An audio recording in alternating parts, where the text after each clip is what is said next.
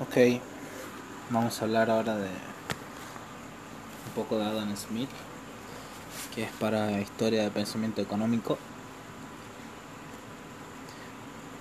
Hay datos sobre Adam Smith que nos dieron en clases como de que era escocés, en Kirkcaldy, o no sé cómo se pronuncia ni se llama, pero cerca de Edimburgo, Escocia, es donde él nació hijo de un juez e inspector de aduana por parte, bueno, obviamente de su padre, de dije el género, y por parte de la madre era una hija de un terrateniente, o sea que él era nieto de un terrateniente escocés. Nos cuentan algunas cosas como que a los 14 años eh, fue a la Universidad de Glasgow nace mm, en 1723, em, o sea, siglo XVIII, principio. Luego, como le hablaba a los 14, cuando se fue a la Universidad de Glasgow, Hutchinson, que era un catedrático de filosofía moral, es el, el que lo guía, e imparte conocimientos de la parte, de como dice, de la moral, que es uno de los grandes ejes que Adam Smith toca en sus libros publicados, que hablaré un poco más adelante. Ok. Primera situación clásica, Adam Smith como precursor y padre en lo que le hablaba yo, le hablaba de que la moral práctica y de la riqueza de las naciones eh, era un nexo casi seguro. Eh, justicia, defensa, finanzas públicas, la misma policía como tanto política y organización social eran temas que siempre le hacían un, un clic en la cabeza de Adam y es lo que lo motivaba a escribir en el fondo porque es de eso lo que hablan las publicaciones de él. A los 28 se va a Oxford Glasgow donde es profesor de lógica luego profesor de filosofía moral. Era amigo de David Hume. Y por fin ahora a los 36 años escribe Teoría de los sentimientos morales. La primera publicación en el cual lo que él quería hacer era ver el origen de los juicios morales con un denominador que aprobaba o desaprobaba el acto moral. Claramente quería proponer un sistema de, si se puede decir justicia, creo que sería bien aceptado. En 1764, el preceptor del duque francés, no le voy a decir el nombre porque no lo sé realmente, dice Butch pero le debo mi francés, establece un vínculo con Turgot y Quesnay que son fisiócratas franceses, que en esa época era otro pensamiento, eh, y era un pensamiento dominante en Francia en, por esos años, en la parte tanto política, social y económica del país. Fueron los que influenciaron también en el pensamiento de Smith para que a los 44 años publique el fin la investigación sobre naturaleza y causa de las riquezas de las naciones o riqueza de las naciones. En el prólogo spoilea en Teoría de los Sentimientos Morales, que era la, la publicación anterior, que quería hablar de finanzas, de defensa, de justicia, que eran parte de su filosofía. Y la investigación sobre Naturaleza y causa de la riqueza de las naciones, libro, logra solamente adentrarse en la finanza, en la defensa y la justicia no la toca mucho. Por eso se puede decir que en parte cumple con su prometido Adam. Ahora metiéndonos más al, a la base del sistema económico de Smith, de las Naciones, es una referencia para la escuela clásica, si no es decir el padre de la economía en sí, o sea, más allá de la clásica. Además era uno de los pensadores y filósofos más respetados y, del momento y de toda la historia también se le podría decir. Y es el generador y precursor de la doctrina del liberalismo económico. Smith tiene dos pilares básicamente en los que se centra para poder exponer lo que tenía en su pensamiento y es la teoría de la naturaleza humana y la teoría de la historia. En la teoría de la historia, él tenía observaciones prácticas, o sea, empíricas, y lobo que empieza a ladrar. A... Dios, bueno. Y también a la teología natural. La teología natural estuvo presente siempre, siempre, eh, en Smith, y se lo puede, si queremos adentrar un poco de esto, relacionar con la naturaleza donde se desarrolla lo divino. En la naturaleza es donde se desarrolla lo divino. En la naturaleza, en la razón. Él hablaba de un Dios verdadero, que era como una especie de entidad mucho más eh, revelada que de la misma religión. Ya que este no es un curso que se centra mucho en la teología, directamente saltea y, y lo que dice que la crítica principal de Adam Smith es hacia el funcionamiento de los gobiernos y a cómo encauzar al individuo dentro de ese funcionamiento. Si se quiere decir, él pone un versus entre el individuo y el Estado siempre criticando la planificación central y la ineptitud de los burócratas. Él decía que era el principal problema político y económico el conflicto de intereses, tanto personal como de una entidad quiere, de cierta manera, interferir en tu, en tu vida la base del sistema económico de Smith y es mucho por la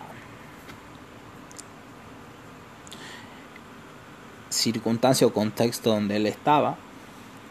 Se trataba de la agricultura, de la manufactura y del comercio.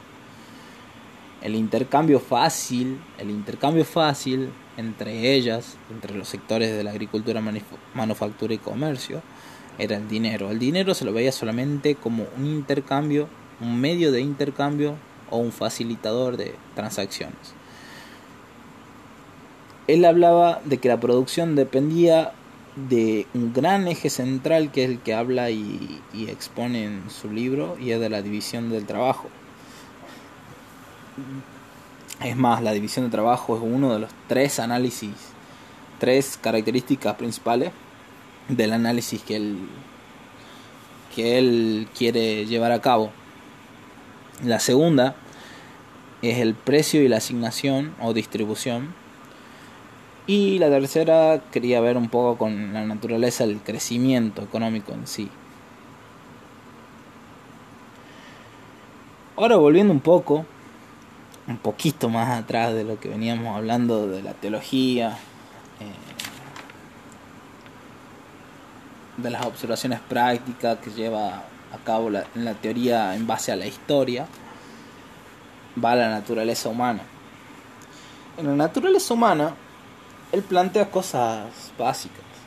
Dice que al analizar la sociedad, él dice que la naturaleza humana es invariable y tiene dos características próximas a un ser. Una es el interés en las cosas próximas ya sea en el tiempo-espacio, siempre hay un interés hacia lo cercano. Y un deseo de toda persona a mejorar su condición, o sea, buscar estar mejor. Que hoy esté peor que mañana y que mañana esté mejor que hoy. Obvio. Adentrándonos un poco en esta teoría de la naturaleza humana, aparte de los deseos más próximos y, y también del deseo de siempre querer estar mejor, él daba un supuesto sobre que los humanos somos egoístas, self-interested. Perdón por mi English. no selfishness. Em, no era un selfishness, perdón. Perdón, perdón, perdón. Eh, a lo que va, a lo que iba esto es de que no converge a un individualismo egoísta de solamente importarse uno, sino, o sea, porque esto sería casi un, caso utópico que se dé, ya que la presencia de amistades, nacionalidades, de la familia en sí, no nos permite, no nos permite poder llamarnos individualismo egoísta, ya que también existe el, lo que se puede decir la empatía. Bueno, hay personas en las que carecen de empatía, que son los psicópatas. Eh, puede tender a que sean de esa manera, pero un individuo promedio, decía Smith, de que tenía en cuenta también a las amistades cercanas, a la familia, a la nacionalidad, pero es un hecho, es un hecho. El egoísmo este decía que era el precursor, el precursor de un aumento de bienestar en la economía en general. Liberal que supone sociedad sin control no degenera en caos y descontrol. ¿Qué sería esto?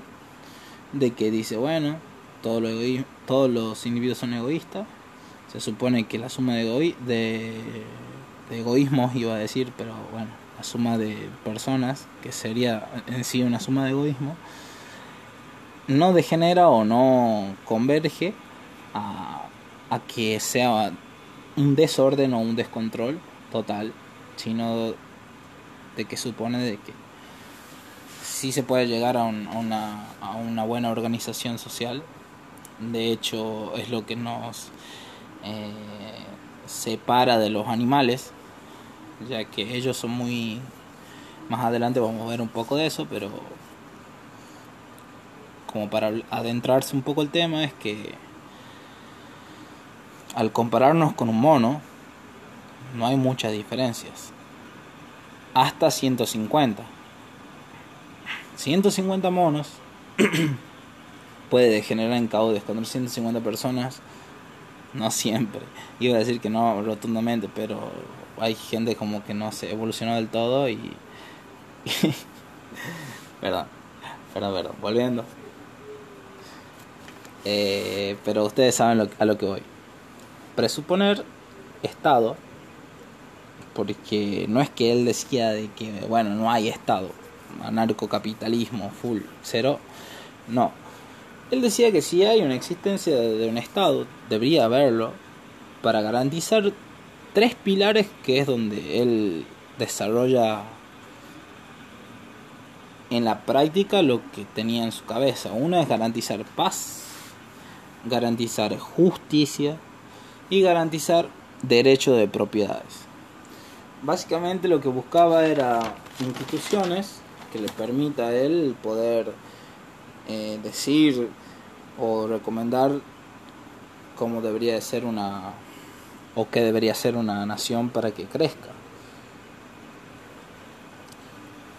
Y ahora sí nos vamos a adentrar un poco sobre la teoría de la historia, eh, del egoísmo, egoísmo que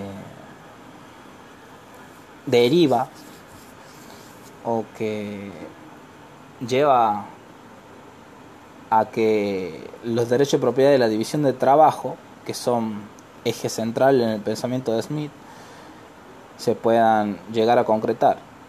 Este egoísmo es la base del crecimiento económico para Adam Smith. Adentrándonos sobre por qué él decía esto, se puso a comparar la concepción de derecho de propiedad a lo largo de la historia de la humanidad. Al principio eran culturas nómades eh, que poco le interesaba en sí el derecho de propiedad porque no, no estaban muy asentados en un lugar. Por ende había un poco de desarrollo y, casi ninguno, si se puede decir, ya que según estaciones, según eh, conflictos con otras tribus, eh, llegaba a que se vayan de ese lugar. Entonces, el concepto de derecho de propiedad ni siquiera existía. Los cazadores, al principio, el ser cazador, no, no se reconoce el derecho exclusivo de propiedad de algo. O sea, es como yo caso, es mío, básicamente. Todos los individuos están en igualdad de condiciones, supuesto de que la humanidad no tenía un desarrollo tampoco en, en un sentido diferencia de capital humano, se puede ver. Eh,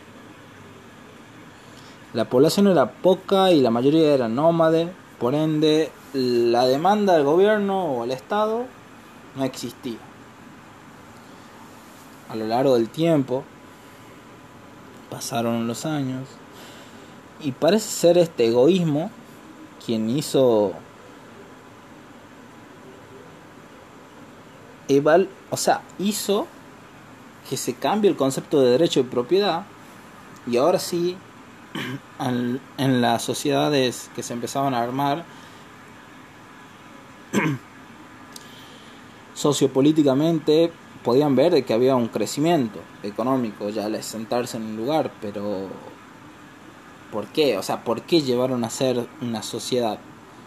Uno, porque había propiedad privada, otra porque se iba acumulando riqueza en el tiempo y es lo que pudo dar pie a una sociedad. Y esto cuando ya el humano deja de ser cazador y pasa a ser pastoril, o sea, tener como ya una sociedad un poco más asentada en un lugar. Luego, al poder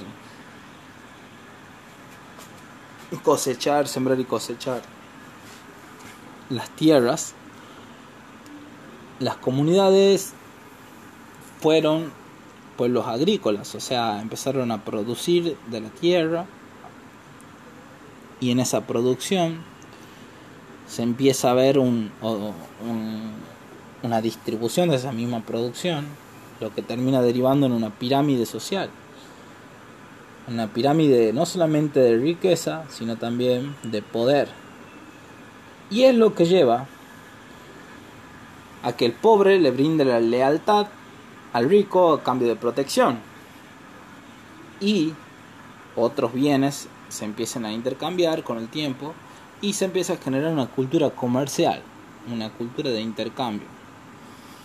Esta propensión del humano del intercambio, que es previo al egoísmo, es el motor de desarrollo para Adam Smith. Permite la suficiente creación de riqueza y la suficiente generación y acumulación de capital para poner en práctica la división de trabajo, que es lo que él hablaba, de que lleva al crecimiento económico. Y así cerramos la primera parte. Y ahora... No, no, no, perdón, vamos a dar un cierre ahora. A pesar de, de, poder dar su punto de vista entre el egoísmo y también al principio, se recuerdan que yo le decía de que él había eh, escrito sobre la moral, que los seres humanos tienen o sienten simpatía por otros, o empatía.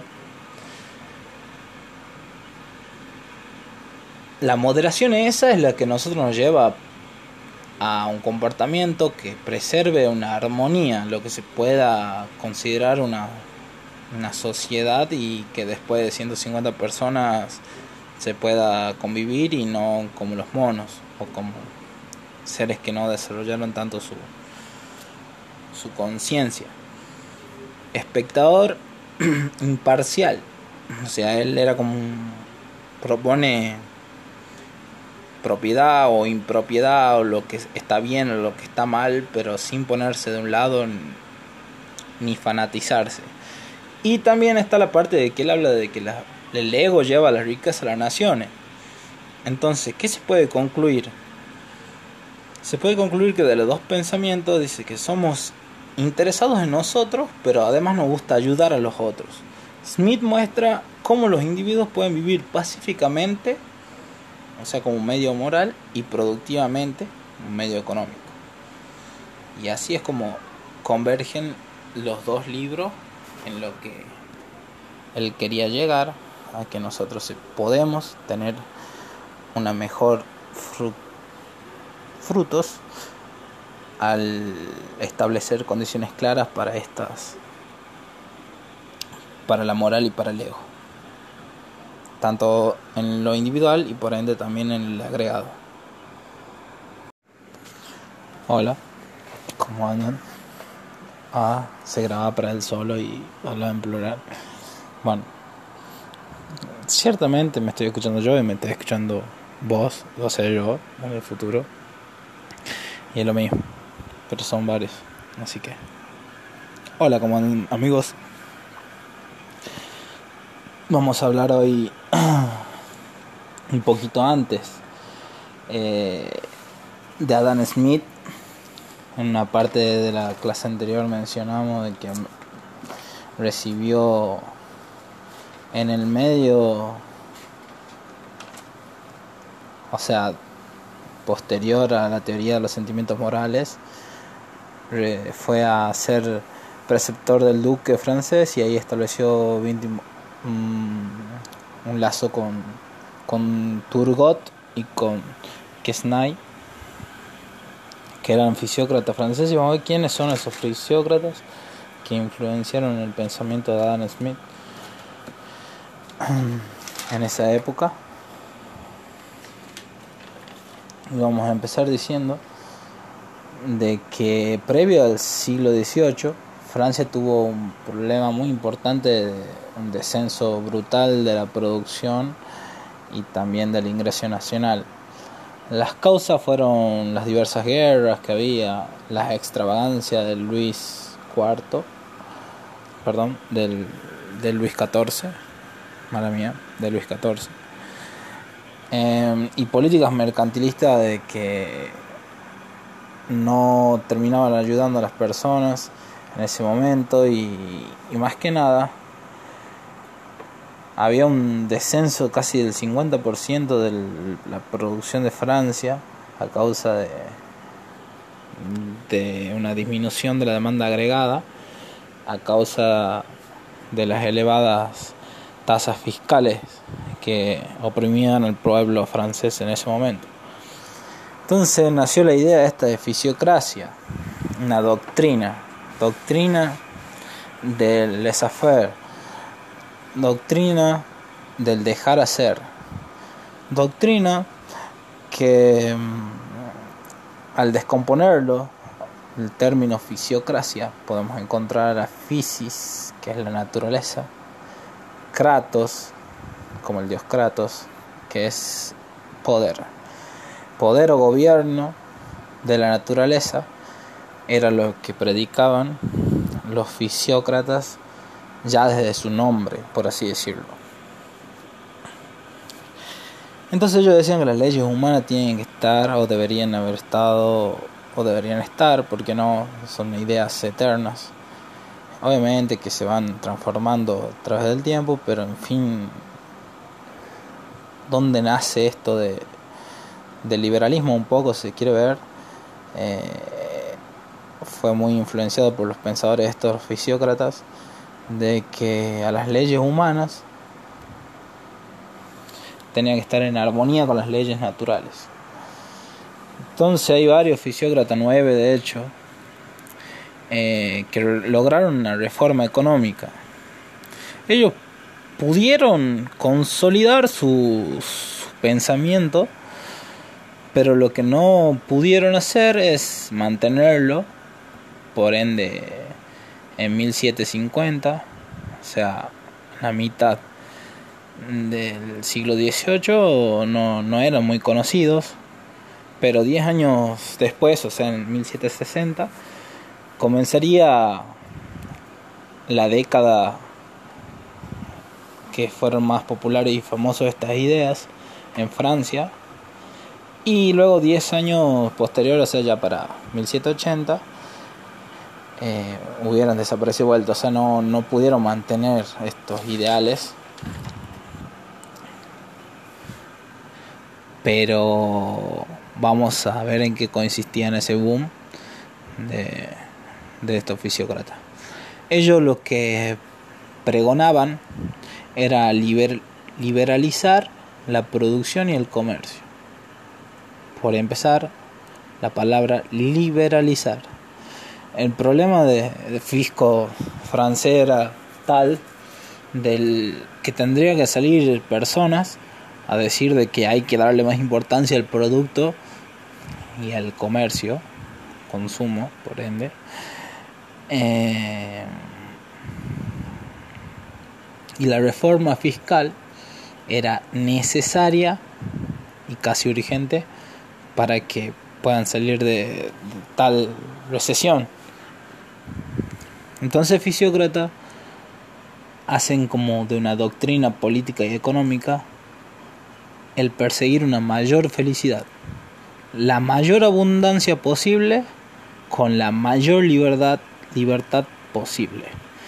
Entonces ahí tenemos dos conceptos muy buenos que habla de abundancia y libertad. Estos eran los que terminaban también influenciando en el pensamiento de Smith. Ya lo veremos más adelante y algo hablamos la, la, grabación pasada. Y, y es esa idea del laissez-faire. Entonces, él hablaba que se logra con tres instituciones, vamos a mencionar dos, vamos a dar importancia en dos, que el soberano, como detentador de la autoridad, o sea, como alguien en ese momento, bueno, monarquía, tiene que estar para impartirle esa autoridad, por así decirlo. instrucción pública para diseminar conocimiento. Creen que un poder central fuerte, o sea, la monarquía, que garantiza el disfrute de los principios que ellos trataban de plasmar. El principio de los fisiócratas, el principio de la naturaleza, el principio de la mayor abundancia posible con la mayor libertad posible. Entonces, la economía, o sea, la interpretación de economía que tenían ellos era de que se gastaba lo que se producía y se producía lo que se gastaba, se da un flujo circular entre la producción y gasto. Que cualquier política que impulsara a crecer, ya sea en la producción o en el gasto, era favorable para aumentar esa torta, o sea, para aumentar el crecimiento de esa economía. Pero el error de ello era de que la productividad estaba sujeta a la agricultura, por ende a ciclos, irregularidades. Eh, entonces quizás se, se puede llegar a, a dificultar un poco el no tener en cuenta eso. También las críticas fuertes que se le hace a esta escuela es que se refuta la manufactura estériles. O sea, hay que pensar en el futuro también, hermano. No podemos dejar al futuro de lado. No, puede, no, no podemos ver la parte de una persona si no vemos a alguien que está a cargo. o sea hijo, eh, una persona que esté, que sea tutor de otra, no se lo puede dejar de lado en, en un modelo. Entonces se lo criticaba por esta, de esta forma y también de la teoría del valor, que no estaba considerada tampoco. Eh, hasta Adam Smith, que es el que da un pantallazo bastante bueno y innovador para toda la historia en el sentido del valor económico, que es para otro grabación, pero bueno, tranquilo, tranquilo. Ok. La escuela clásica, el surgimiento, fue en el último cuarto del siglo XVIII, ya con la salida de, la publicación de Riqueza de las Naciones, eh, era una nueva era en la organización económica y social. Hay muchos hitos, actos, sucesos, hechos que sucedieron, valga la redundancia, que marcaron el un comienzo de un nuevo orden, una nueva forma de ver el mundo y que se comporta el mundo. Y una de ellas es la revolución industrial, claramente, expansión del capitalismo industrial la unión de lo industrial con la ciencia, también la independencia de Estados Unidos, que terminara con explotaciones coloniales y tema que vamos a tocar cuando veamos mercantilismo, y publicación de riqueza de las naciones. Claro, también la Revolución Francesa fue un hecho, un hecho que marcó uno de los cinco hechos que pueden haber sido grandes cracks en, en la economía, al menos del siglo XVIII, ¿no? Y también del mundo. Esa revolución industrial fue algo de un impacto total, un antes y un después de, de, de forma de, de, de interaccionar, de forma de producir, por ende de pensar, y de cómo actuar en pos de la calidad de vida de las personas, que en el fondo es lo que termina importando y es lo que eh, tenía en mente siempre Smith. Bueno, si, siguiendo con esto, en, la, en, el, en el último mitad del siglo XVIII se marcan cambios profundos a nivel social. Nueva forma de producción, nueva forma de relaciones sociales, nueva forma de gobierno y de un pensamiento social. Es lo que le estaba mencionando. Es un nuevo orden, señores. Con esto vamos a dar entrada a Riqueza de las Naciones. En un nuevo Punchi Punchi. Pa. Hola. Ahora vamos a arrancar eh, Riqueza de las Naciones. De Adam Smith, libro revolucionario en todos los sentidos. Se puede decir eh, el que marcó un antes y un después el pensamiento de la economía y del mundo por ende. Y vamos a empezar hablando de que riqueza de las naciones, perdón que me apure tanto, pero estaba viendo un, minuto, no, no importa, no importa, estamos estamos Estamos acá, estamos acá. El objetivo era encontrar leyes causales de cómo encontrar riqueza. De eso se trata riqueza de las naciones, buscar leyes causales de cómo encontrar riqueza. Riqueza de las naciones tiene dos libros. El libro 1 que habla de las causas del progreso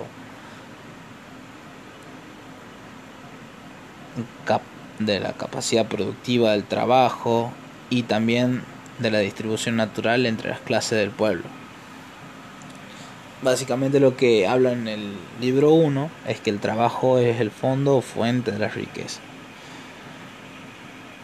Ahora, ¿cómo aumentamos ese fondo? Es lo que se trata en el libro 2, que habla de la naturaleza, la acumulación y el empleo del capital.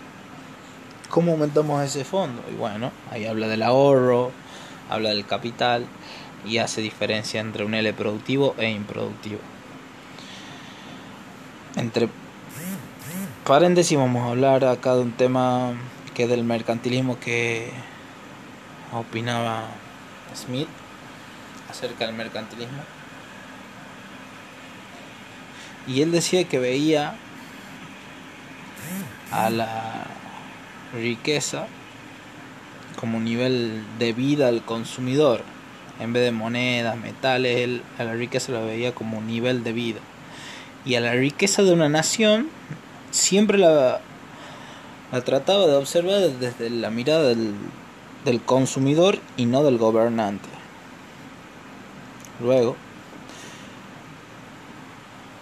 lo que opinaba del mercantilismo es que la motivación del individuo, la invención e innovación, era el motor para el crecimiento y el mercantilismo frenaba esta innovación.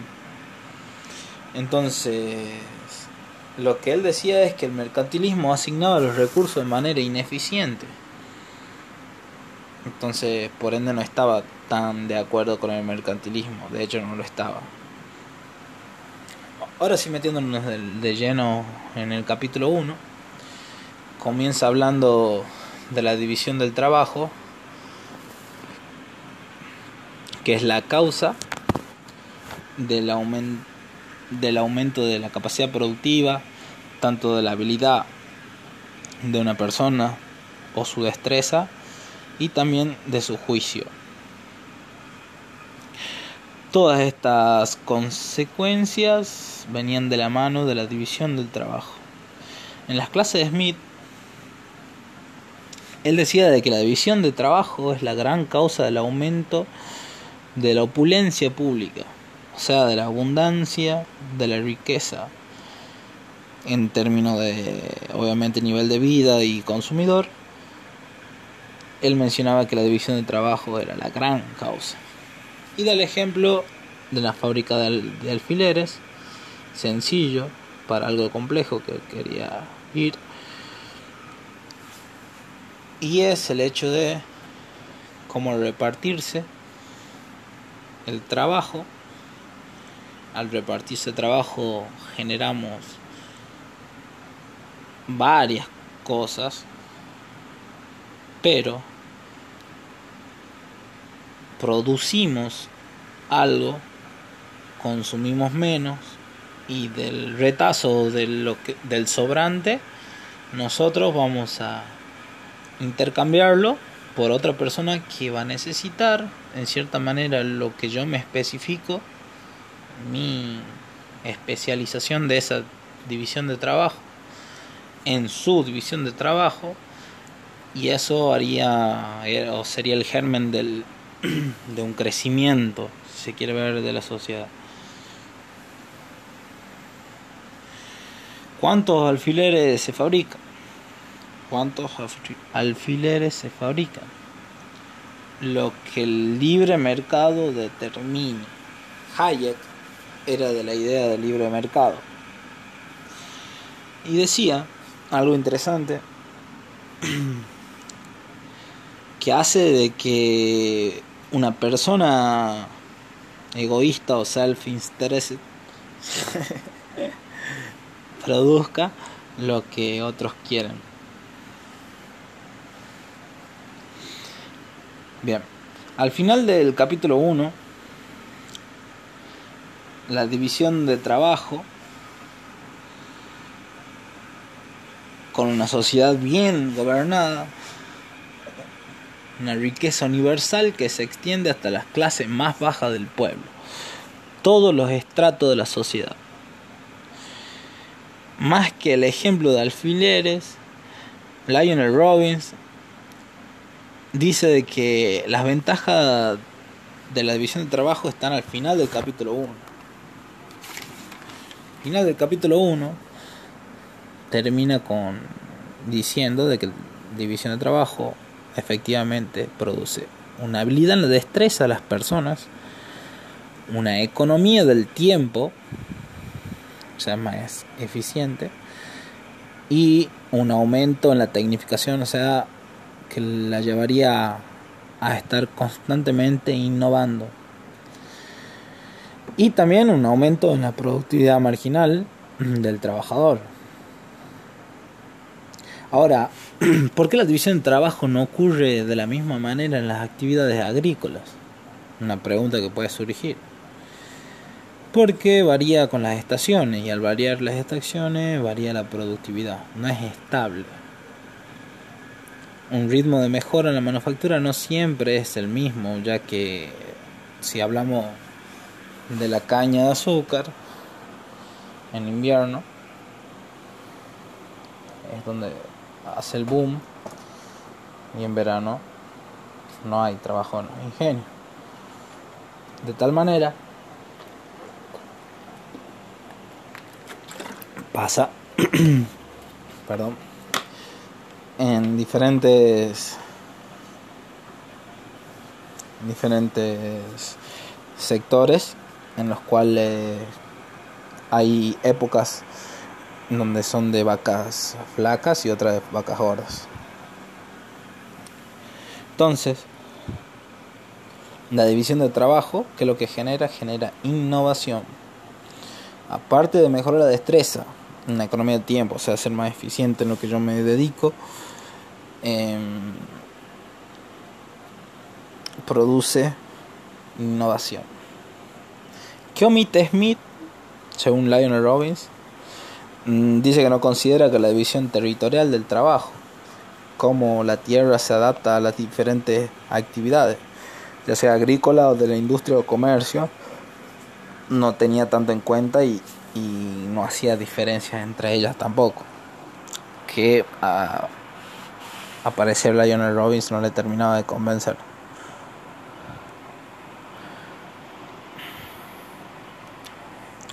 Ahora, él confunde causa con efecto al tratar de, de relacionar la división de trabajo con la propensión de intercambio. Él decía de que la propensión de intercambio depende de la división de trabajo. Y lo que él confunde es que el intercambio no existe sin división del trabajo. Eso es lo correcto. Pero no es cierto que la división de trabajo no exista sin intercambio. Cosa de que Adam Smith no, no, dio una clara eh, causalidad y en el cual lo podemos observar de que el intercambio no existe si no hay una división de trabajo. Pero que sí puede existir una división de trabajo si no existe el intercambio. Eso eso es un poco donde según Lionel Robbins eh, no, no estaba de acuerdo con Smith. Él decía que la división de trabajo un flujo circular de la economía generaba una mayor productividad una mayor destreza, habilidades y esa mayor productividad llevaba a una mayor producción. O bien. La mayor producción generaría salarios más altos. Salarios más altos implica un mayor PIB per cápita, lo que produce una mayor estimulación al consumo que afecta a su vez al bienestar nacional y que al estar mejor en ese bienestar se acumula mayor capital. Todo es producido, de nuevo, por la división de trabajo. Mayor productividad, mayor producción. Mayor producción, mayores salarios. Mayores salarios, mayor producción. Mayor producción, mayor consumo. Perdón, producción per cápita. Mayor producción per cápita, mayor consumo. Mayor consumo, mayor bienestar, mayor bienestar, mayor acumulación de capital. Y una vez más, división de trabajo, aumento de la productividad, productividad, aumento de producto. El aumento de producto genera mayores salarios, los mayores salarios generan un mayor PIB per cápita, un mayor PIB per cápita genera una mayor eh, propensión a consumir y al consumir más genera que el bienestar de la sociedad esté mejor y el estar mejor produce que se acumule más capital. Y ese es el flujo circular que proponía Adam Smith. La riqueza de la nación hace una gran penetración en el estudio del mecanismo económico, porque todo este círculo que le estaba mencionando, le mencioné tres veces, o cuatro, no me, mm, si no mal recuerdo, tres o cuatro veces. Em, el funcionamiento del sistema capitalista, proceso histórico para toda la humanidad. Un fundamento micro de la riqueza de las naciones, interés macro, fundamentos micro, teoría del valor. Libro 1. El libro 1, entre el primer y cuarto capítulo, habla de los causas y efectos de la división de trabajo. El, del 5 al 7 habla del valor de cambio y precio de mercado. Y del 8 al 11 la distribución del ingreso. Ahora seguimos con el capítulo 2, que sigue hablando de la división del trabajo. Y comienza con las hormigas o las abejas, ordenadas y cooperativas. Son en caso de división del trabajo en el sentido propuesto por Smith. Obviamente que no. No es el efecto de ninguna sabiduría humana. Es consecuencia de la propensión natural al intercambio que tiene el humano, al traco, al permutar, al cambiar, genera atracar una división de trabajo. Los casos empíricos de estos es una gran afición de los nativos a cambiar espejos, a cambiar cosas, según los diarios de Colón. Eh, un poco sesgado, pero bueno, y en general una propensión de los guaraníes según registro misiones jesuitas. Eh, pero es un supuesto bueno de que el humano en sí, eh, en, su, en su interior, venga inherente la idea de permutar cosas o intercambiar cosas. Pero ¿por qué existe el intercambio? Dentro del círculo íntimo, o sea, en nuestra casa, eh, existen regalos, pero se necesitan los bienes y servicios de producto, la mayoría por la gente diferente, por personas que están que son incluso desconocidas por mí, pero que tienen algo de que yo quiero. La relación impersonal genera incentivo a la división del trabajo. Yo me especifico lo mío, vos especificate lo tuyo, yo te doy lo que vos querés, vos me das lo que yo quiero. El progreso es independiente de la buena voluntad. Repito, el progreso es independiente de la buena voluntad.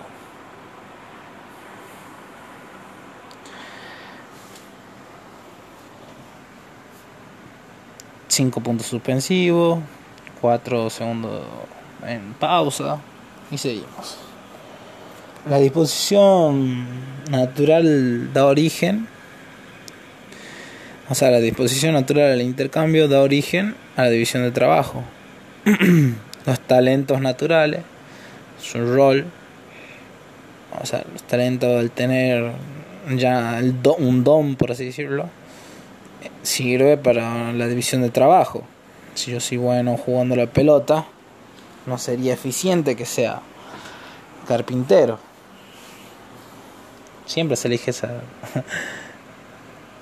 eh, profesión, no sé por qué. Carpintero.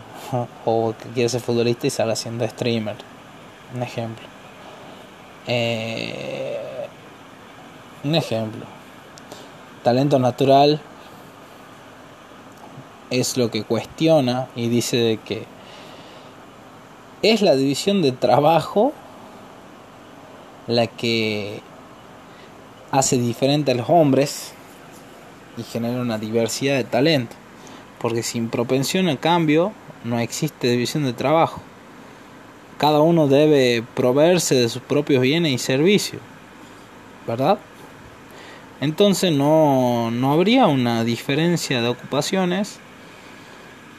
O sea, no habría diferencia de talentos si cada uno tiene que hacer todo para sobrevivir. Entonces él dice que el talento es una consecuencia de la división de trabajo y que no es el don natural de cada uno lo que puede llevarlo a que se dedique a, una profesión X. Son posturas de Adam Smith, chicos. Posturas de Adam Smith. Los tres primeros capítulos volvemos, habla de la productividad del trabajo, cambio tecnológico, acumulación de capital, progreso de una nación. Seguimos con el tema de la división de trabajo. El capítulo 3, según Lionel Robbins, es el más importante para la economía política, para la economía política. Y habla de que la división del trabajo está limitado por la extensión de mercado, si aumenta la división de trabajo y propensión al intercambio, aumenta la dependencia cada individuo con la comunidad. Él hace un supuesto de que todo hombre es comerciante y que la sociedad es una sociedad comercial. Habla de que la eficacia con especias, el pago con especias, es menor que el de dinero porque los trueques generan, tienen varios puntos que son eh, desventajosos o que no le favorecen. En cambio, el dinero es como un facilitador de, de intercambio. ¿Por qué no puede haber especializado en mercados chicos? ¿Por qué no se especializan las personas en los mercados chicos. Y ahí cuenta Smith que al alejarse de las ciudades, eh, de las metrópolis, eh, cada persona debería especializarse en muchas cosas, o sea que no, no podría ser posible una división de trabajo eh, en, o especializarse solo en una cosa. Cosa totalmente contrario en mercados grandes o de, o de mayor proporción de personas, o sea, en las metrópolis. Y más que en las metrópolis, él decía que en, en las costas marinas, en los transportes marítimos, es donde los trabajos comienzan y en donde hay un aumento en el progreso posterior del interior del país. O sea que todo arrancaba un poco, por así decirlo, eh, en el mar. O era una forma de comerciar con otras naciones también, otras sociedades. Entonces, una pregunta que nos podemos decir es que, ¿qué consecuencias tiene para el comercio? Él decía que mayor navegación generaría mayor comercio mayor tamaño de economía. Y esto tiene que ver a su vez un, un intercambio mayor aún que termina en un mayor desarrollo económico. Consecuencias preocupantes. Uno, el aumento de la división de trabajo podría generar aumentos en monopolios y la condición de competencia prevalece, falso teorema o irrelevante. Que fue válido hasta la teoría del consumidor de la firma de Marshall en 1910, donde habla de los rendimientos crecientes, de competencia, y donde le da una vista más actual acerca de, de los monopolios y de la competencia perfecta. Eh, incluso también de la productividad. Las economías fueron de cada empresa, depende del tamaño de la industria. De la economía, dependía de la región, dependía del mundo, dependía del contexto que se ocupaba. Stigler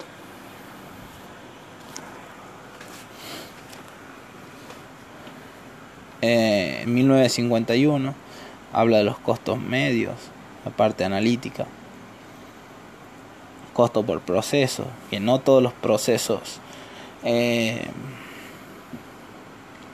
disfrutan de la misma división de trabajo, quizás algún proceso no disminuye con el aumento de la producción, y la firma no se transforma en un monopolio.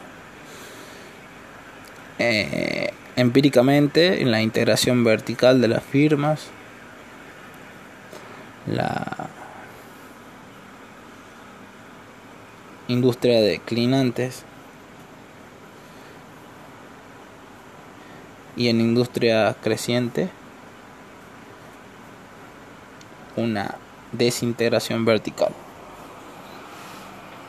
Entonces, integración vertical en industrias declinantes y en industrias crecientes, desintegración vertical. Son causas por las que no necesariamente aumentar la división de trabajo generaría aumentar el monopolio. Vistas una por eh, Marshall en 1910 y Stigler en 1951 al mencionar el tema de los costos medios. Ahora, el capítulo 4. Agar, iba a decir. Bueno, ya lo dije. En el capítulo 4 Smith habla del origen y del uso del dinero. forma parte de la teoría de dinero que realiza Smith, la teoría del valor. Valor de uso, valor de cambio. ¿De qué hablaba Smith? División de trabajo y propia. Satisface insignificantemente mis necesidades. Satisface sus necesidades con el intercambio excedente de su trabajo por excedente de otro por arriba de su consumo, el excedente de su trabajo. Es suficiente excedente la división del trabajo para incentivar, o sea, genera suficiente excedente para incentivar el intercambio de los excedentes de diversas personas? No. Para Smith, problema de matching entre excedentes los individuos poseen productos que pocos rehusarían a intercambiar.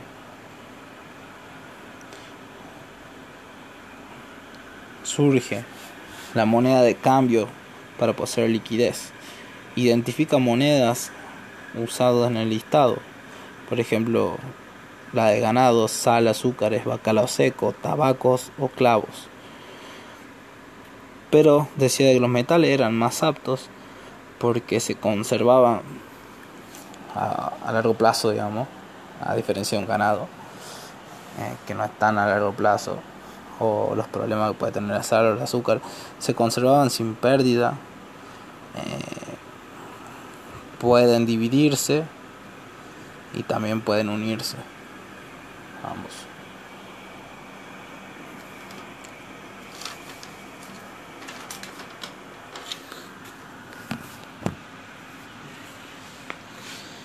problemas de metales en bruto.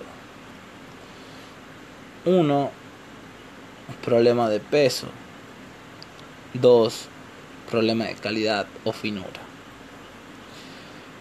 Problema de peso por la parte de confianza abusiva que lleva a que podría producir o terminar un señoreaje.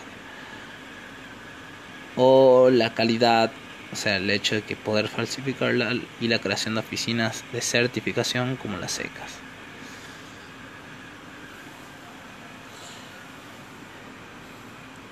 Smith introduce el dinero para solucionar problemas de trueque y división de trabajo que generaba problemas en la eficiencia del intercambio.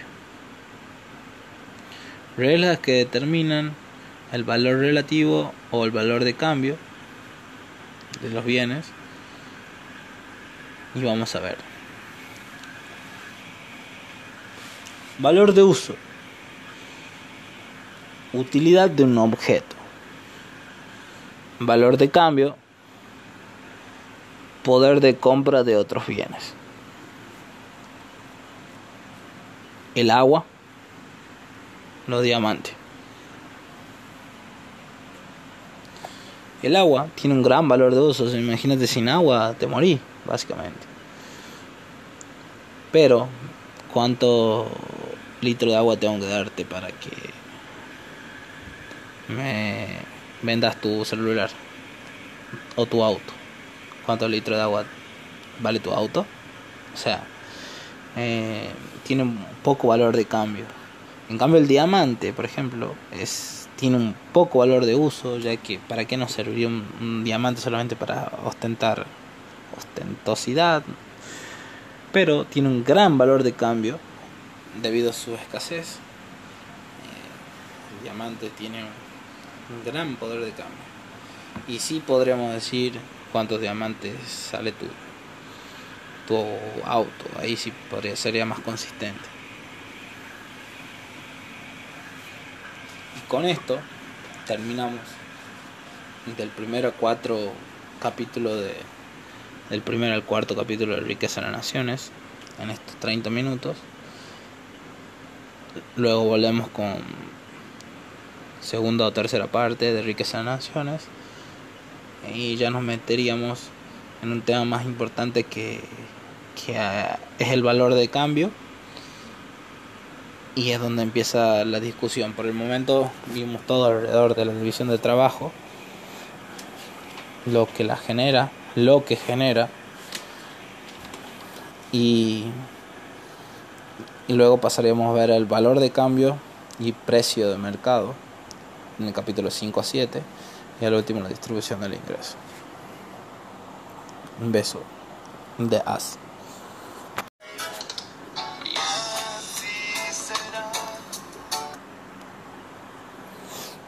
Perdón por la música.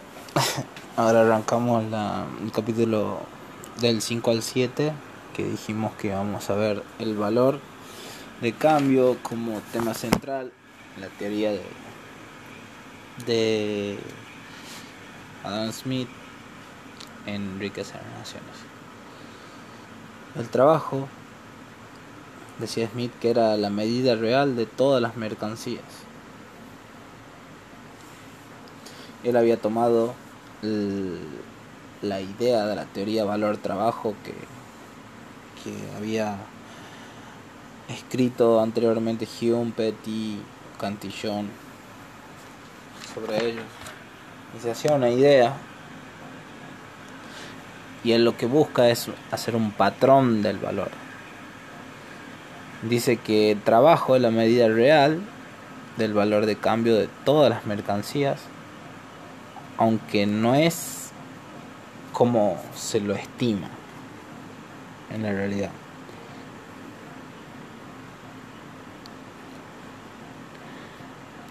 intercambio en contra un patrón intentando encontrar un patrón invariable primero busca metales y él se fija que los metales tienen una variación en el tiempo, o sea que no son estables en el largo plazo. Y en su búsqueda distingue precios nominales de reales. Decía que para el intercambio se utilizaba el dinero, no se, no se utilizaba intercambio por trabajo. O sea, que el precio nominal siempre se lo veía expreso en el dinero o en unidades monetarias, mientras que el real, el precio real, era el medido en trabajo. A digresión entre paréntesis, el primer número índice fue escrito por el conde de Carly Ruby, Giovanni Rinaldi, donde él ponderaba tres bienes en el tiempo que eran el vino, la harina y el aceite. Y su suma de esa, de esa canasta que hizo, como variaba en el tiempo según un instante cero y según transcurre el tiempo también. Entonces, la solución de Smith al problema de la unicidad del valor invariable, ¿qué es lo que hizo él? Usar un único bien como numerario. Una solución equivocada que recién en 1960 Sraffa, Piero Sraffa, sale a desmentirla Entonces él veía como la mercancía estándar o mercancía patrón un, un valor invariable como el numerario de la economía. Desecha el dinero como su medida invariable por su depreciación eh, a través del tiempo y estipula la renta en términos de granos, porque decía que era lo más estable a largo plazo. pero también destaca entre y advierte su fluctuación estacional o anual propia y natural. Lo ve al oro como que mantiene una constancia o mantiene un valor en el tiempo, pero solamente en el corto plazo y en el largo plazo ya sufría de alguna fluctuación y él decía que el trabajo era constante en el corto plazo y en el largo plazo. Entonces, cuando él aclaraba el valor de la mercancía, él veía la cantidad de trabajo que se podía obtener y la cantidad de trabajo que requiere su producción en cierta manera él veía la cantidad de trabajo y la calidad del trabajo.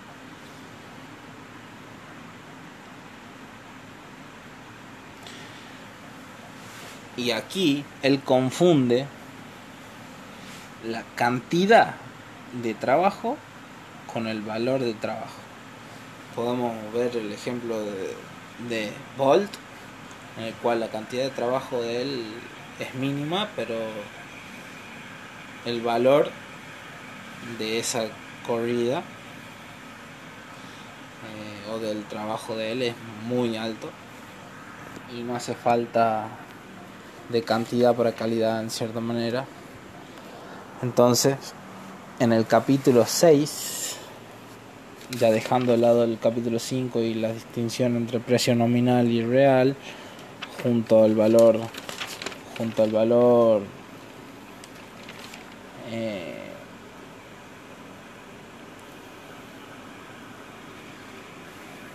junto al valor anteriormente en el, la clase pasada hemos hablado del valor de uso y cambio.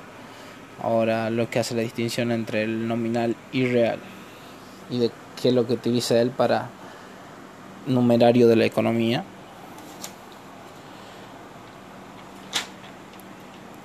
Haciendo su confusión en la cantidad de trabajo con el valor de trabajo, en el cual el capítulo 6 que se llama de las de, las partes que componen el precio de las mercancías, Smith se centra en el valor del precio nominal. Y él decía que el precio nominal es el que determina los costos de producción a nivel trabajador, con su sacar el pollo, el, el salario del trabajo eh, con el salario del trabajador con bueno con W el retorno al capital no con R y la renta de la tierra que era la otra parte también que veía Smith que determinaban los costos de producción. Determinado valor de bienes cómo se distribuye ese ingreso también era algo de que él notó de que la distribución individual él había en términos agregados también y decía de que el ingreso nacional per cápita está dividido entre esos tres sectores que es del trabajador, del empresario y del terrateniente a través de los salarios, eh, la tasa de interés a la que recurría el empresario y la parcela por la que cobraba el terrateniente. El numerario de la economía, trabajo no calificado, lo que a futuro Smith logra ver es una especie de precio natural. Entonces, él habla de un precio natural entre un trabajo para alcanzar un bien X sobre el trabajo para alcanzar un bien Y. Es lo que nosotros vemos como después una función eh, de producción. Él lo veía en términos de trabajo y vemos una relación inversa entre un trabajo de, de cazar un castor, por ejemplo, y, y cazar un ciervo, y sus diferencias al emplear eh, causan un precio natural. O sea, es normal de que si para cazar un ciervo o cazar un castor estoy el doble del tiempo para cazar un ciervo, el castor valga dos veces más que el ciervo. Esto es lo que planteaba un poco Smith y la idea del precio natural en el capítulo 6. Ahora en el capítulo 7 y dándole un poco de cierre a la parte que va alrededor de los precios o del valor de cambio, como quieran llamarlo, vemos en el capítulo 7 que se llama del precio natural y el precio del mercado de las mercancías. Como habíamos hablado en el capítulo 6, él hace esta especie de precio relativo, al ver los precios nominales, que decían cómo afectaban a, la, a, los costos de producción, y entra una dicotomía entre el precio de mercado y el precio natural.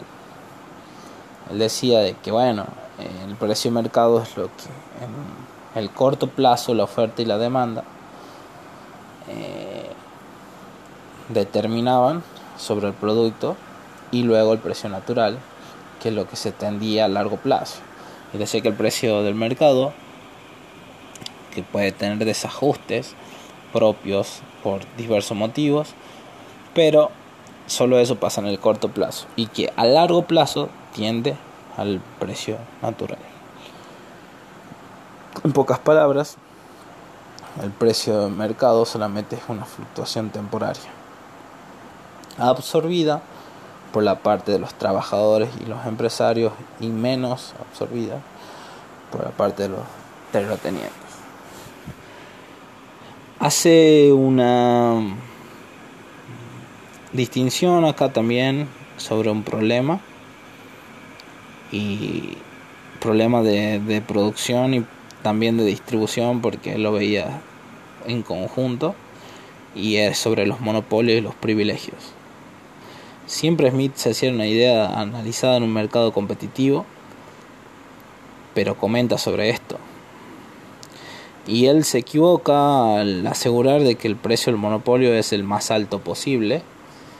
Hasta recién Cournot que en 1838 serían eh, casi 40, 80 años posterior a él. Eh, a, su publicación puede llegar a, dar su teoría acerca del monopolio. Cournot.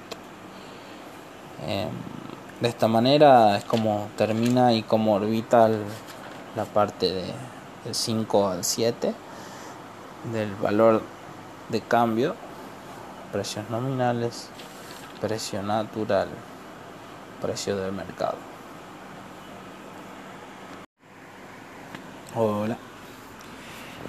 Ahora hablaremos del capítulo 8 al capítulo 11 de Riqueza de las Naciones, donde vemos la distribución del ingreso. Vemos que la distribución, los determinantes de la distribución o de la producción, están dados por el salario, por la tasa de retribución del capital y por la tierra. Y él decía que para Smith, perdón, para Smith, eh, en realidad lo que el profesor decía, yo estoy estudiando lo que el profesor decía que decía Smith, pero en fin, lo que decía Smith es que la distribución es parte de la producción.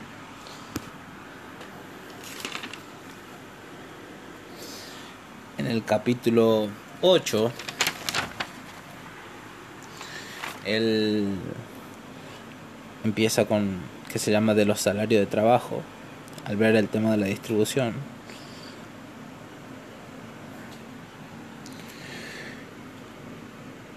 Encaran mucho, despierta un interés muy grande sobre las teorías que se dieron en el siglo subsiguiente acerca de la subsistencia de Ricardo, fondo de salario de Stuart Mill, eh, de la productividad de la población de Malthus, en fin, esta teoría de los salarios eh, despertó un interés en varias influencias de la economía y él decía que el salario era un resultado de la negociación del patrón con el trabajador. En sí era un acto de acuerdo mutuo, por así decirlo. Pero resaltaba la ventaja que tenían los patrones. Pero mm, en sí, a pesar de que fuera una ventaja, existía tal acuerdo. Entonces él decía de que la determinada oferta laboral era vertical como diciendo de la cantidad de trabajadores es esta la, la PEA lo que se llamaba lo que hoy llamamos PEA y la demanda era por parte de las empresas si aumentaba la demanda de las empresas por los trabajadores se vería incrementado los precios del trabajo o sea el salario de manera positiva. Con una pregunta, ¿cuál es el aumento del límite de la demanda laboral? Y yo puedo expandirme con el aumento de fondo destinado a, pagar, a pago de salario. ¿Qué sería eso? Ya lo veremos un poquito más adelante. Pero sube con la acumulación de capital. Entonces la acumulación de capital genera riqueza, esa riqueza produce que los empleados, los empresarios contraten más empleados, por ende que aumente la demanda por trabajadores y lo que se traduce en una suba de, de salarios. Sube cada, sube riqueza, sube demanda laboral, sube salario. Para Smith la suba de demanda laboral venía por el crecimiento de la población y no por la riqueza propiamente que generaba acumular capital. Eh, él decía de que aumenta la demanda laboral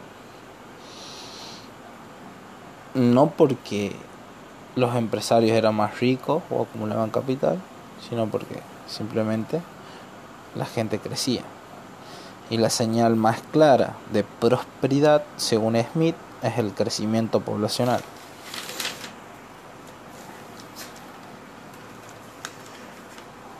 La discusión, salario medio de subsistencia y crecimiento demográfico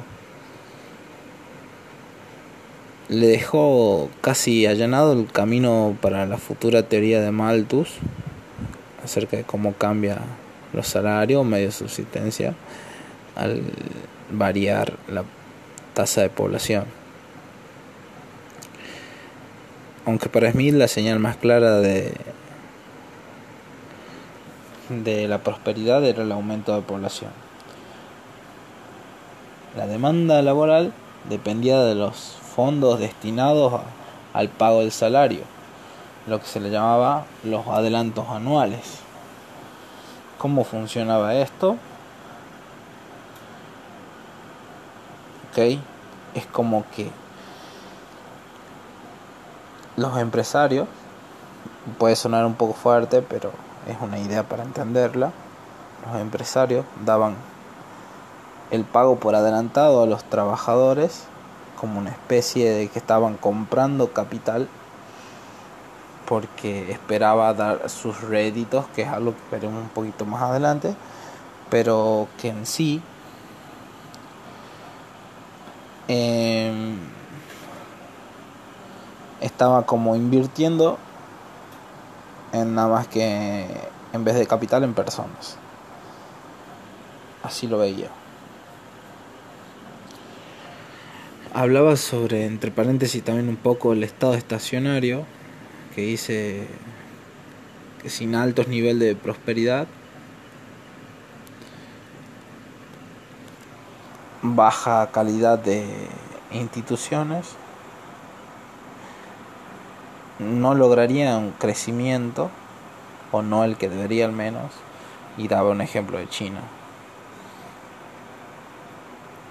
Para Smith, el salario, la cantidad de trabajo y su valor, o sea, su cantidad y calidad, lo que hoy llamamos la productividad marginal,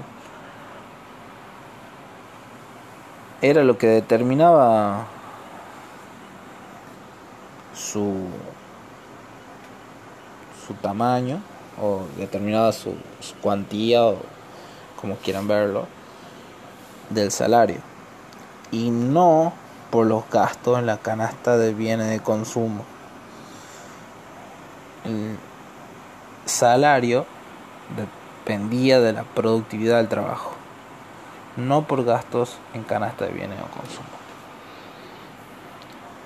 Si aumentaba los precios de los alimentos, entonces aumentaba el W debido a un aumento en la demanda de trabajadores.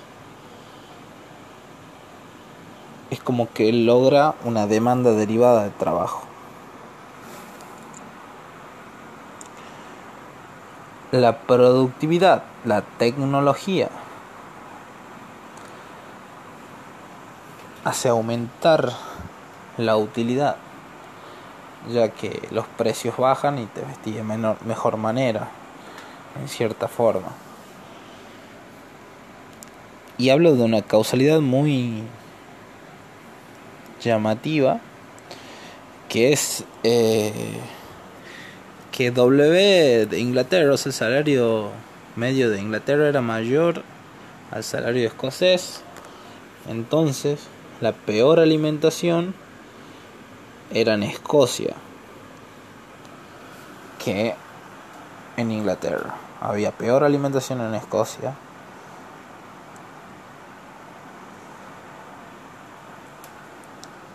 Entonces, lo que implica es que no por la peor alimentación de Escocia con respecto a Inglaterra, los salarios sean diferentes, por ende de que tenga mayor eh,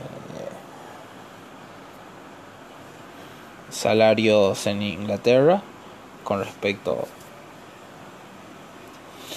a Escocia. Esto es una consecuencia de un solo lado, no de bi, no es bi, consecuente es solamente de un solo lado. Los salarios de Inglaterra son mayores que los salarios de Escocia, entonces hay una mejor alimentación en Inglaterra y una peor alimentación en Escocia.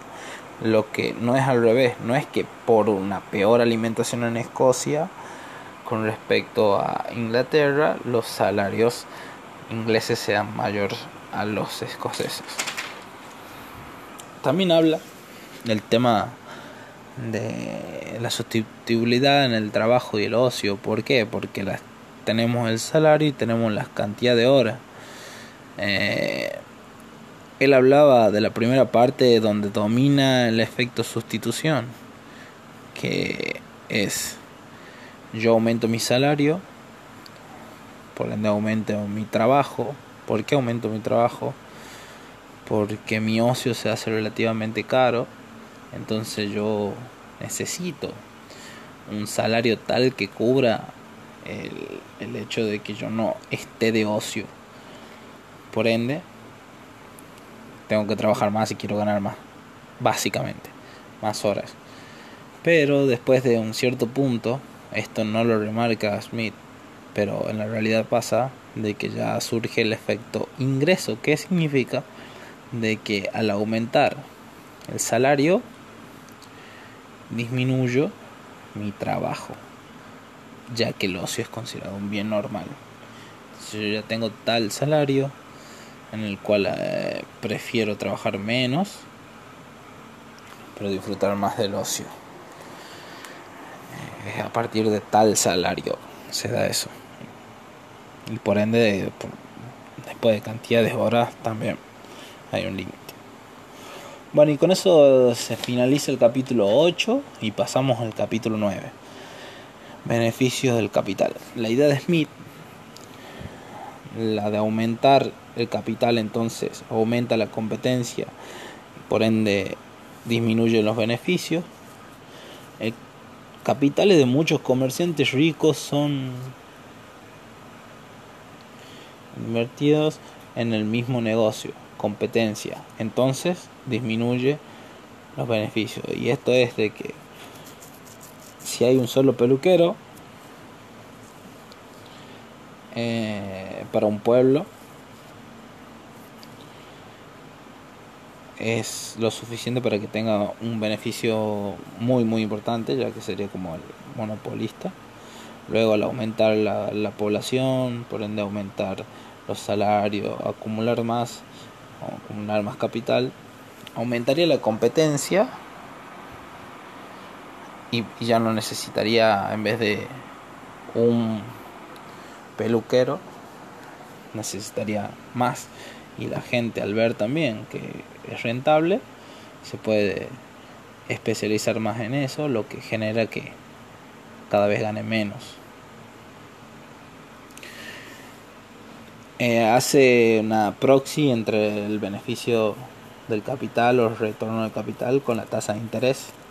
Es una proxy muy muy y habla sobre estado estacionario y la calidad de instituciones nuevamente dice que los intereses nominales en China era el 12% y los beneficios corrientes para que le sea rentable un negocio debería ser mayor a 12. Entonces no aclara él tampoco de que los retornos, eh, o sea, el R, eh, está sujeto a la escasez relativa también. Eh, relaciona la tasa de interés y la tasa de ganancia, eso sí lo hace, y dice que para que sea rentable tiene que ser mínimamente el doble de la tasa de interés. Y notaba empíricamente que eh, en los años de 1500, que era un 10%, para 1600 era un 6% y en el siglo XVIII, 1700, era de un 4%. Para desmentir la visión que Smith eh, estaba a favor de los empresarios e industriales, hace un relato, Smith, en donde él termina diciendo que solo la potestad ante las consecuencias de las ganancias, perdón, que solo protestan ante las consecuencias de la ganancia de otros. Solo protestan ante las consecuencias de ganancias de otros. Un poco en, en esa calidad de, de, moralista. Eh, diciendo de que también cada sector debe de, debe de recibir lo que el trabajo, el fruto de sus manos en sí le termina generando, le termina eh, redituando. La idea del, del salario en 1700 y en 1800, o sea, en el siglo XVIII y XIX, era de que la acumulación de capital se emplea trabajo en tanto el capital acumulado constituye un fondo para mantener una población trabajadora. Y acá vamos a hablar de cómo funcionaban esos salarios que le decía hace ratito. Y la el fondo, esto de adelanto de los trabajadores, cuyos los dueños capitalistas esperaban sus retornos. En sí, invertían en gente una buena manera de verlo también, no, es que algo eh, muy loco lo que dijo. El argumento es que la única forma de aumentar los bienes salariales es inducir al capitalista a ahorrar. Y solo es posible que ahorre si en el futuro, o sea que si el beneficio eh, sería superior, o sea, el beneficio de que él ahorre tal monto de dinero sea mayor. En esta economía se piensa de que el ahorro es igual a la inversión, eh, ya que el dinero es un medio de cambio y no un depósito de valor. Dice que el atesoramiento de, de hecho está visto como se lo piensa irracional en la en el mundo de Adam Smith y el ahorro es igual a la inversión pero siempre teniendo en cuenta de que el salario es un acuerdo, es un contrato. Pero para Smith también existía un salario de subsistencia. Un salario de subsistencia que dice que el mecanismo de aumento del fondo de salario se puede soportar más población, W medio, mayor W de subsistencia. Entonces crece la población, o sea, los trabajadores, y disminuye los salarios. Lo que nos está diciendo en pocas palabras es que en largo plazo siempre se tiende al W de subsistencia, según Adam Smith. Porque al tener un salario medio mayor de subsistencia, crecemos como población ya que esa es la forma de que él veía el mayor signo de prosperidad nacional. En el, de esta manera concluye el capítulo 9, exhalando, inhalando, exhalando. Ahora vamos a ver el capítulo 10, un capítulo muy hermoso no tan tieso como los que acabamos de ver, muy lindo, de los mejores, creo que mi favorito. Y dice de los salarios y los beneficios en diferentes empleos del trabajo y del capital. ¿Por qué originan desigualdades en los salarios? ¿Causas? ¿Causas? ¿Por qué? ¿Por qué originan desigualdad en los salarios? ¿Por qué no todos los salarios cobran igual? ¿Por qué la población no tiene el mismo salario? ¿Cuáles son esas diferencias que hay? ¿Por qué? Y las cinco razones, según Adam Smith, es que el salario, cuando es grato, es menor que cuando se trata de un, de un empleo que no es grato o no es lindo. En cierta manera lo que quiere decir es que quiera celeste que le cueste. El que quiera eh, tener un buen pasar económico eh, va a tener que realizar no muy lindo, no muy pasar por por la comodidad, sino en algo de que son pocos los que lo hacen. Por ejemplo, acá menciona el hecho del el que mataba el verdugo tenía un muy buen salario, pero eh, era el trabajo del verdugo en sí. Luego habla de que el salario con el costo de aprendizaje tenían muy positiva la relación, ya que si uno hace una actividad en la cual requiere mucho aprendizaje, eh, son menos, menos personas las que están dispuestas a esto, por ende se termina viendo en el salario de los que sí invierten en ese aprendizaje. Otra razón es el salario en la continuidad del empleo. Acá podemos ver el ejemplo de los trabajadores estacionales. Entonces, cuanto más continuo es el, o seguro el empleo, menor se gana de que en trabajos ocasionales o estacionales en el cual se gana mucho, pero no es tan continuo. Eh, luego podemos ver la diferencia del salario en la gente que se deposita confianza, como los doctores, dentistas, eh, abogados, economistas, contadores, en la cual se deposita confianza.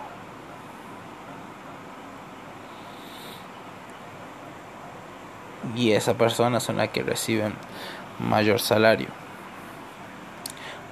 Con las probabilidades de éxito también hace la quinta razón Adam Smith y dice que cuando la probabilidad de éxito es menor,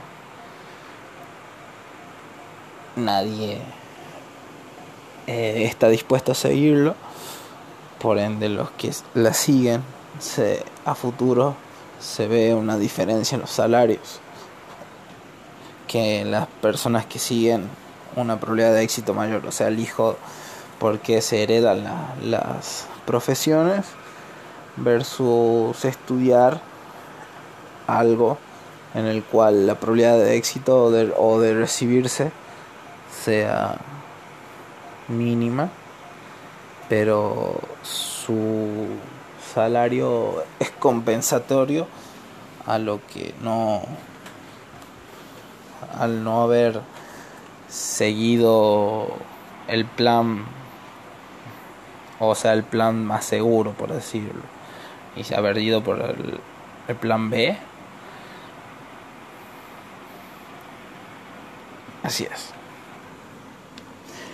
Con eso finalizamos el capítulo 10, un hermoso capítulo.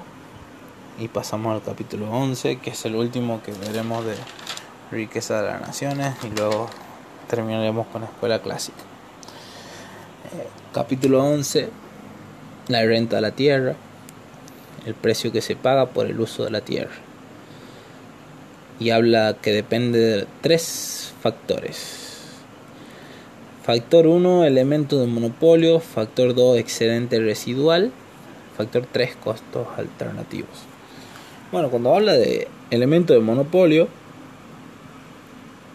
la renta, la renta de la tierra, es un acuerdo entre el propietario y el arrendatario siempre propietario con un poco más de poder de negociación o más importante que el terrateniente. Pero esto dependería también de la localización y de la fertilidad que tenga el suelo. Lo que generaría también que la renta se vuelva un poco monopólica en cierta manera. O tengan rendimientos que sean de carácter monopólico. Tierras más adecuadas para un producto disfruta de rentas monopólicas. Ejemplo, las regiones vitivinícolas. Son tierras de que naturalmente son ricas y en sí son más caras, por así decirlo. Eh, el segundo es el excedente residual, que la renta es un pago residual, o sea, después de netear los beneficios propios del o sea, capitalista o del inversionista, eh, su propio beneficio y descontando los salarios, ese excedente es lo que se pagaba. Por ende, de que si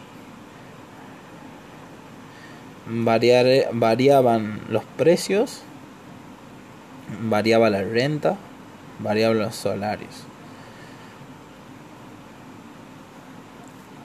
Así es. Es lo que el neto, yo puse así, eh, neto de todos los costos de producción más los beneficios propios. Costos alternativos, que es el tercer determinante de, del precio que se paga por la tierra, es el costo de oportunidad de la tierra. ¿Por qué? Porque si es fértil para bien X, eh, y yo le quiero poner un, un alternativo, o sea, un bien Y, crecen los costos de esta tierra, por ende, crecería también el, el precio de la misma, ya que aumentaría el costo de oportunidad de la de no sembrar el bien para lo que es fértil. Así que, claro, es como querer, sería caro en un lugar donde no se pueda eh, sembrar o no, no, no sea lo más favorable poner algo que no tenga que ver con esas propiedades positivas de la tierra. Y así es como terminamos después de ver esos tres eh, factores que determinan el precio que se paga por la tierra, o sea, el elemento monopólico, lo excedente residual y los costos alternativos. Y ahora queda escuela clásica, utilitarismo. Y terminaríamos. Bye bye. Beso in the ace. Sin beat a capela. Dice que siga nomás el señor director. Yo sigo nomás para terminar con escuela clásica ya a las 2 de la mañana sin miedo tranquilo no pasa nada arrancamos con la escuela clásica. El análisis económico sistémico y político de los fines del siglo XIX era lo de la economía política o economía eh, economía clásica de Marx. Es un término que utiliza Marx para referirse a la economía de Ricardo, de Justin Mill. La metodología descubrir, descubrir la realidad en base a estudios empíricos, o sea, modelos empíricos que enuncien leyes naturales. La economía ciencia lúgubre, pesimismo sobre el largo plazo, es lo que generaría en diversas teorías del clásicos como la, el crecimiento poblacional, agotamiento de los recursos naturales, ley de rendimiento decreciente. Malthus, Fisiócratas y Smith opinaban miserias del mundo eran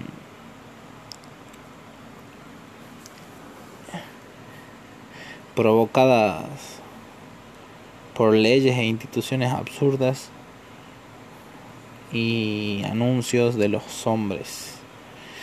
Eh, pensaban básicamente que la miseria era provocada por el mismo hombre y sus instituciones. La característica de la escuela clásica, un economista clásico del siglo XIX, continúan con conceptos de, en la mayoría de Adam Smith,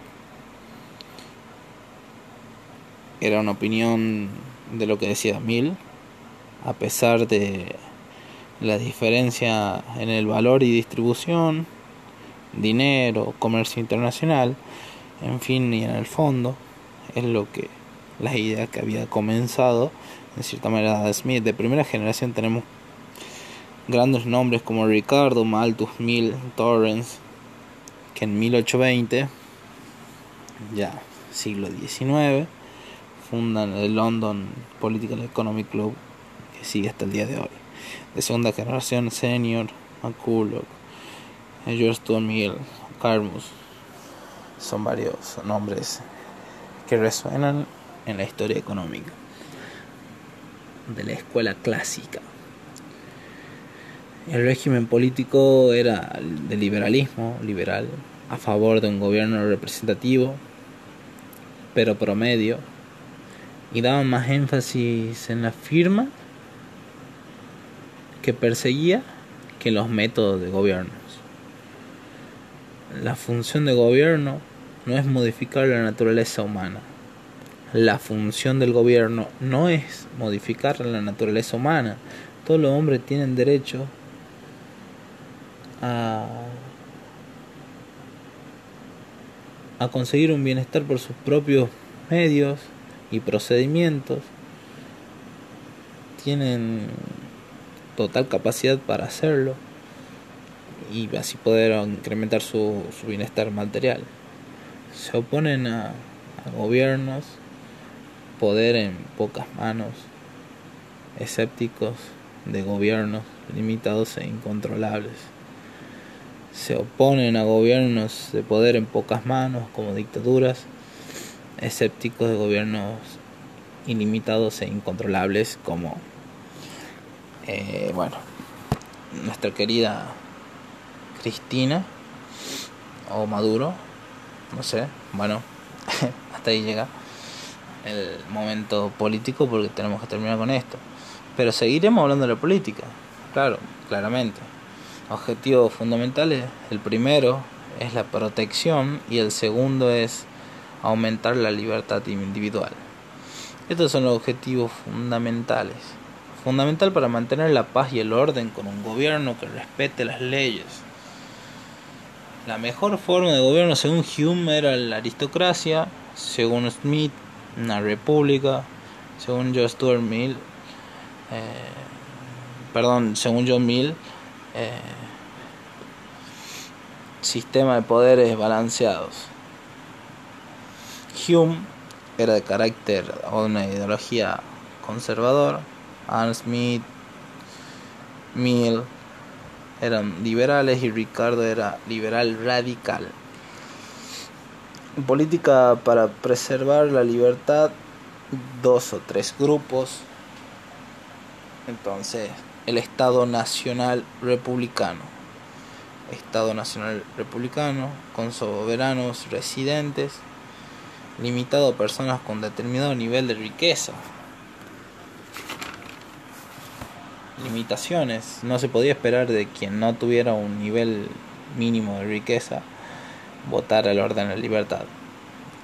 no sería permanente pensar un gobierno de esa manera. O, bueno, es lo que también vemos el día de hoy. Y lo mejor para la libertad era aumentar el nivel de vida de las masas. Ese era el, el fin de que tendrían. Pero claro, tendrían una parte que es la menos rica que no apoye las ideas estas.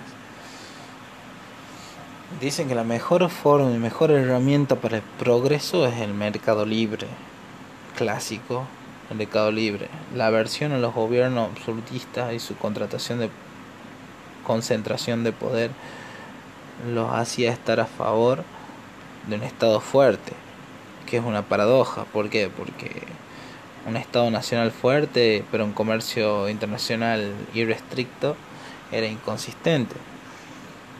Inconsistente pensar en un gobierno débil internamente, pero con respeto afuera, o, o si no vamos a otro punto, creer en el libre cambio y en la fortaleza nacional, si el libre cambio llegó al extremo de la especialización regional, entonces desaparecerían los estados.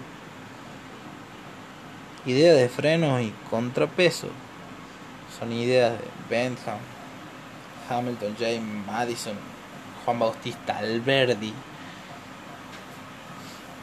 Alberdi.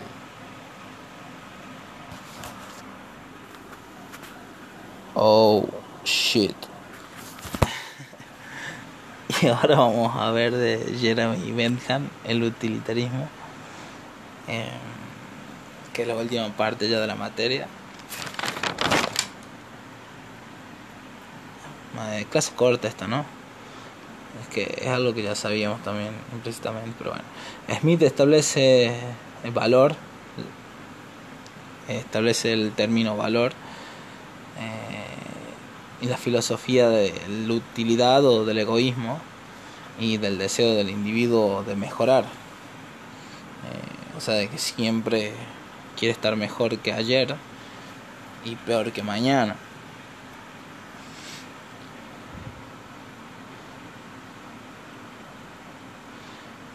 Se manifiesta por obtener beneficios y evitar costos. Pero para Bentham esto lo resumía de forma de o placer o dolor. Esto me genera placer o me genera dolor. Era un tipo partidario de ayuda a los pobres, derecho internacional, protección a animales, despenalización de la homosexualidad, reforma del sistema carcelario. La idea del egoísmo toma influencia a partir del siglo XVIII, se puede decir. En la política el egoísmo tiene dos interpretaciones. Una, la identidad natural de los intereses, que era la idea básica del laissez-faire de Adam Smith, o sea que en realidad de los. Eh, identidad artificial de intereses. O sea, ya no la identidad natural de intereses, sino la identidad artificial de intereses que decía que admitía que los individuos son egoístas, regalaba cualquier, él, perdón, él negaba cualquier armonía natural. Interés de cada individuo debe identificarse como un interés general. El interés de cada individuo debe verse como un interés general. Ya no ves como una suma de egos que buscan una sola meta. Algo así lo veía. La, la tarea del legislador consiste en identificar cada intervención directa, la utilidad. Intereses diferentes.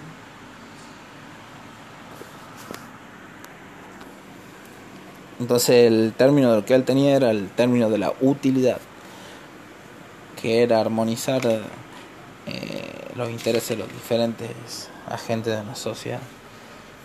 La doctrina de Bentham del utilitarismo, puntos de, contacto con la antigua filosofía griega del hedonismo. Mi hermano violador, el verso ahí representa en la casa eh, moral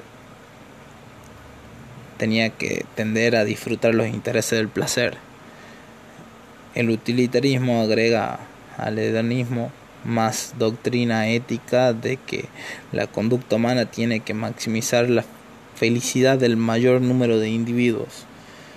Vamos de vuelta. El utilitarismo es básicamente el hedonismo más la doctrina ética de la conducta humana de maximizar la felicidad del mayor número de individuos, no solamente tuyo sino del mayor número de individuos. Su objetivo es lograr una medida objetiva de esa felicidad. Em, si se lograba, cada acto legislativo podía juzgarse en base a, a consideraciones de bienestar. El cálculo de la felicidad suma básicamente la suma del placer y dolor colectivo, lo cual tendría varios componentes a tener en cuenta. Intensidad, duración, certeza o incertidumbre, proximidad o lejanía. Si la derivación de un placer es necesariamente un placer o la de un dolor consecuentemente es un dolor también o la posibilidad de un placer pasar a dolor y de dolor placer o sentir ambos al mismo tiempo un problema de cálculo que puede llegar a ser súper sesgado pero que en sí la idea era muy innovadora para el momento el utilitarismo eh, Vamos a ver.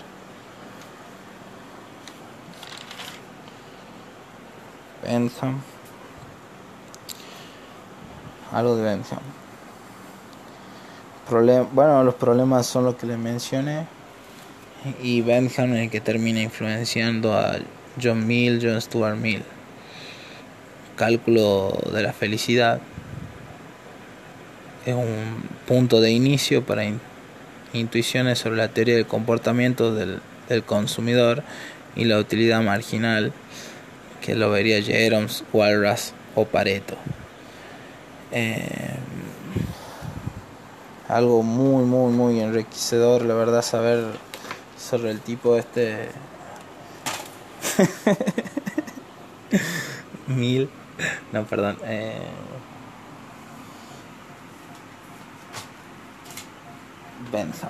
Jeremy Bentham. Es más, lo vamos a buscar ahora.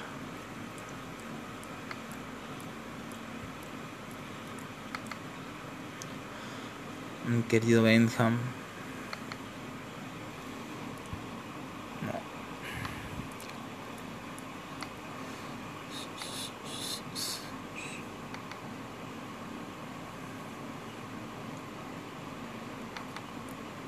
No. Ah. Julia.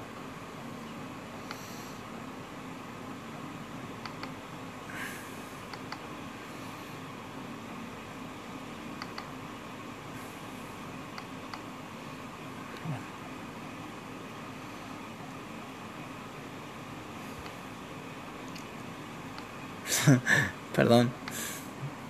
No encuentro. No encuentro. No me encuentro. No lo encuentro, no lo encuentro, no lo encuentro. 7, 1, 17, 15, 7.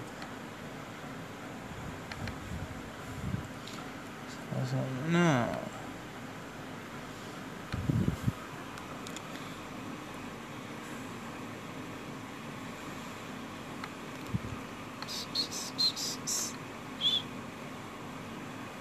Ah, ya estaba bien ahí, Isaac. Perfecto, papu. Ok. No dice básicamente nada de la, época. Ah, nace en 1007. Ah, a mitad del siglo XVIII nace. Contemporáneo más o menos a, a mi hermano Adam Smith. En realidad menor, pero. Pero sí.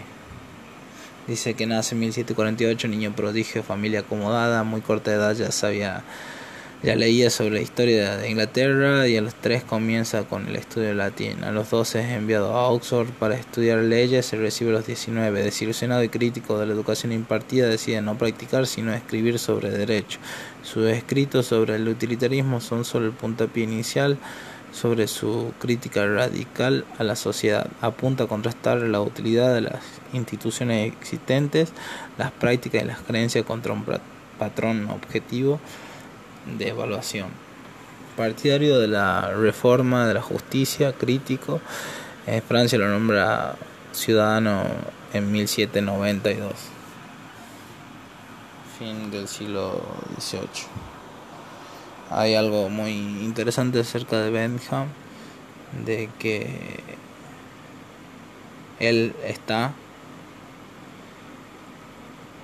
está aún en la University College de Londres, eh, en el cual todavía se lo puede ver, pero la cabeza no, porque es embalsamada, porque lo robaban en forma de broma.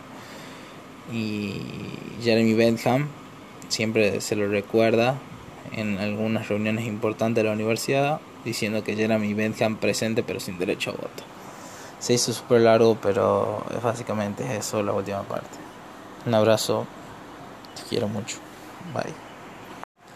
Agrego una aclaración que realmente lo hice leyendo a primera vista y a freestyle todo lo que dije.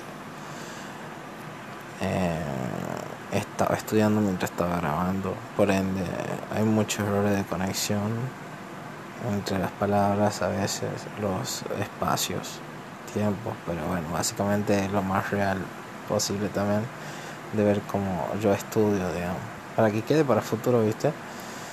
Para nada más, pero bueno. Y bueno, eso, un momento. Saludos.